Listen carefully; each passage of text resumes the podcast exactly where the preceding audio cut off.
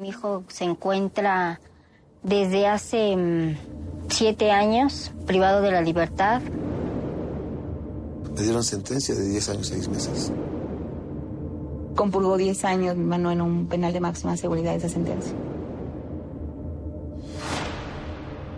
Lo que vemos adentro de las cárceles son el horror cotidiano de la violencia, las carencias de cosas más básicas como la sobrepoblación, el agua potable, la comida, la vestimenta, las medicinas.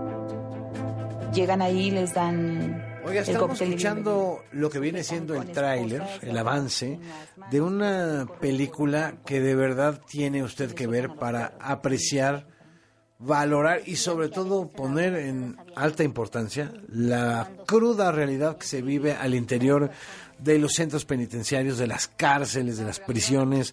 En México se llama injusticia, el Injudicial. perdón, acá está, ah sí, injudicial, injudicial. Ahorita le vamos a preguntar a la directora por qué el nombre, por qué lo escogió el nombre. Eh, es esta mirada a lo que ocurre adentro de las prisiones, de las cárceles, pero además una mirada que no tiene concesiones, una mirada dura, una mirada muy realista de lo que ahí sucede y está aquí en la mesa y le agradezco que esté aquí en el estudio. Marisol Paredes Ruiz es la directora de Injudicial, esta película documental que está por estrenarse ya. ¿Cómo estás? Hola? Enrique, muchas gracias. Qué Muy gusto bien. recibirte aquí en la mesa. Muchas gracias por, por invitarme a tu programa. Muchísimas ¿Por qué gracias. decidiste hacer un documental sobre estas historias tan crudas? Pues mira, yo entré a una cárcel a, a tomar unas fotografías y, y, la, y el entrar me marcó. O sea, creo que eso es algo que le pasa a todas las personas que o visitan o tienen la experiencia de haber estado en un centro de reclusión. Es que te marca, te marca lo que ves ahí. O sea, es la marginación, la pobreza, la discriminación, el racismo es algo que no puedes evitar ver. Entonces yo entré, entré a tomar unas fotografías y pues me quedé con esa con esa imagen y me, y me quedé pensando en pues por qué, ¿no? O sea, ¿por qué pasa lo que está pasando? ¿Por qué esa ¿Por gente qué el desgobierno adentro de las ¿Y cárceles? por qué llega ahí quien llega? ¿Por qué ellos? ¿Por qué, es- por qué están estas personas ahí? ¿Por ¿Y cómo llegaron? Y si tomamos en cuenta que 85% son personas que no han tenido un juicio ni una sentencia. O sea, muchos son personas que están en prisión preventiva, pero muchos también son personas que tienen sentencias. Es la prisión preventiva que defiende este gobierno, por cierto. Pues sí, por lo que sucedió en la discusión que hubo hace unos meses. Otra vez estamos y de personas que vuelta a lo mismo. sentencias. Es decir, Sí. lo mismo conviven personas que se han robado 100 pesos que personas que han matado a 10 personas. Pues sí, conviven personas con sentencia que personas sin sentencia. Y, pero lo que ves ahí es, es, es esto, ¿no? Es la marginación, es pobreza, es discriminación, es racismo, eh, es injusticia. Y de ahí viene el nombre del documental. Injudicial es lo que no es justo, ¿no? Sin justicia. Porque ahí hay todo menos justicia, ¿no? Y, y entonces... por eso me fui yo por decir injusticia, pero pues, es sinónimo, ¿no? Exacto, sí, pues por ahí va. Eso es como un In- juego de, de palabras Judicial. que no es judicial, ¿no? que está en contra de, de todo lo que podría ser la justicia. Y es un tema, pues, que Gravísimo. es muy importante y, y debe ser un tema de discusión.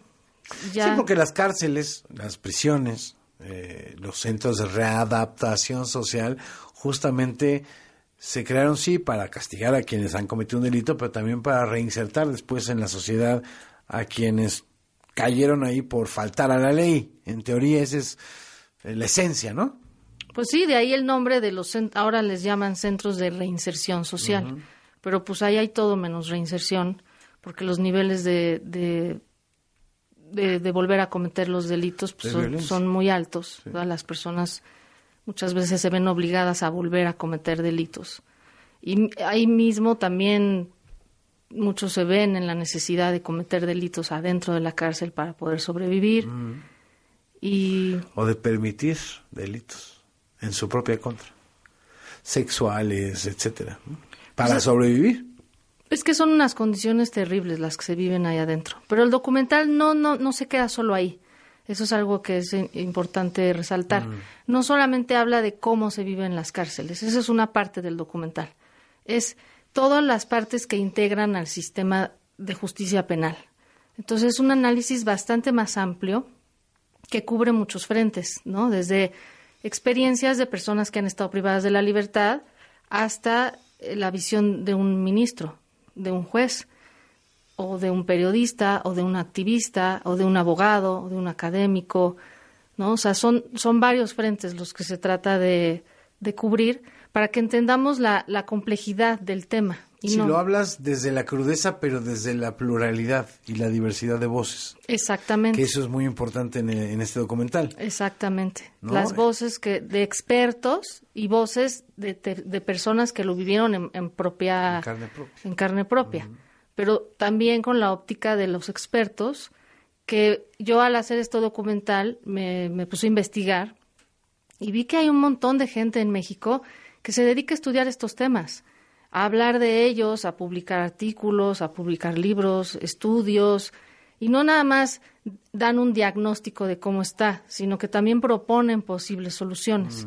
Entonces, lo que creo que es muy importante del documental es eso, es que es darles la, ponerles los reflectores a estas voces que, que se dedican a esto y que solamente cuando los ciudadanos nos hagamos una idea así informada de lo que sucede, podremos tener una opinión, una opinión crítica, y entonces de esta forma podemos Generar mejorar. soluciones. Exactamente, generar Y soluciones. abrirnos, porque si estos tiempos son muy complicados para eso, para escuchar la otredad, lo que piensan los otros, aunque sean de otro signo político, de una casa de estudios que no te gusta mucho, ¿verdad? Este, y no decir, no, no, no, es que esas son críticas contra nosotros, no, no los vamos a escuchar, nomás vamos a escuchar esta parte, pues va a ser parcial la solución, incompleta. ¿no? Exacto. Y aparte el documental es, es parejo con, con todos, ¿eh? porque es, es un análisis de cómo los gobiernos, del partido que haya sido,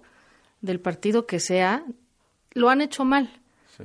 y lo siguen haciendo Y ahí mal. están los resultados, ¿eh? la violencia no ha parado, hay cada vez más hacinamiento, las cárceles menos alcanzan, hay más prisión preventiva oficiosa, y eso es el acumulado de, para irnos así cortitos, ¿eh? De la transición para acá, del año 2000 para acá. Pues sí, es un, es un problema que lleva ya mucho tiempo y, por ejemplo, este documental lo hicimos de manera independiente. Entonces, lo empezamos en el 2017, Qué la hazaña. primera entrevista. Qué hazaña. Una hazaña bastante... Si de por sí es difícil hacer cine en México, ahora échate un documental independiente. Pero lo terrible es que la situación no ha cambiado en absolutamente nada. Es más, creo que hasta ha empeorado. Qué fuerte eso. No ha cambiado. 2017, es decir, cinco años después de que iniciaste el documental. Sigue igual las ¿O cosas peor? o peor. Oye, ¿y cuándo se, se proyecta la gente que nos está escuchando en este momento? Ah, ¿Cuándo pues lo puede ver? vamos a tener una ¿Cuándo presentación. y en dónde y a qué hora? Sí, una presentación de en el Centro Cultural Tlatelolco el 9 de, de marzo, o sea, este jueves. El jueves. A las 18 horas se va a proyectar ahí de manera gratuita, la entrada es gratuita. Eh, voy a estar ahí y va a haber, no sé si va, va a ir alguien más de los que participaron, puede ser. Está bueno y ahí para que te pregunten. Exacto. haya una reflexión al, Exacto. final, ¿no? Eso un es lo- intercambio de ideas. Exactamente, eso es lo que queremos, que haga un, un- un- no nada más un cine debate, sino Entonces, también en un el debate. Centro Cultural Tlatelolco. mm, Tlatelolco, 6 de la tarde, este jueves, Este jueves. 9 de marzo, y ahí vas a estar tú. Sí, y a partir de ese día, o sea, el día 10, ya va a estar disponible en, el, en, en nuestra página de internet, que Ah, es www.injudicial.com. Ahí va a estar, ya lo vamos a subir, lo vamos a liberar Injudicial.com, lo liberan a partir del viernes del 10. viernes 10, para que todo el mundo que quiera verlo lo vea, porque lo importante de este documental se hizo para eso, Para que la gente lo vea. la gente lo vea, el mayor número de personas lo vean, opinen, debatan, propongan y, y, pues logremos así Y si entre no le haya todos. muy bien, no sabe muy bien el tema, pues para que le entre el tema también y vea de qué estamos hablando cuando hablamos de las cárceles. Porque es este un país, tema ¿no? que nos importa a todos, porque todos somos vulnerables a que nos enfrentemos al sistema No penal. sabemos cuándo nos va a pasar. Todos, En este país menos. todos, todos, todos. Bueno, pues ahí está la invitación para que vayan el jueves a las 6 de la tarde en el Centro Cultural Universitario de Tlatelolco. Ahí va a estar Marisol y a partir del viernes en injudicial.com se Exacto. puede ver de manera gratuita. la- Y también la tenemos redes sociales por si quieren ahí dejar sus comentarios. O sus- Injudicial. Es guion arroba MX, ¿no? injudicial guion bajo MX. Eso, Exacto. Muy bien. Exacto, Marisol, te Enrique. agradezco mucho la visita y la plática. No, gracias a ti. Y sobre todo la película. No, gracias a ti. Te lo agradezco muchísimo que nos No, hayas. hombre, al contrario, ahí está la cita, ya está en nuestras redes sociales toda la invitación. Marisol Paredes Ruiz, directora Ruiz de Velasco. Ruiz de Velasco. Ah, es compuesto. Sí, ese es mi apellido. Entonces, Marisol Paredes Ruiz de Velasco. Exacto. Muy bien. Sí, sí, sí. Bueno, Marisol para los cuates. Sí, sí, sí. Gracias, Marisol, por estar aquí. A ti, gracias.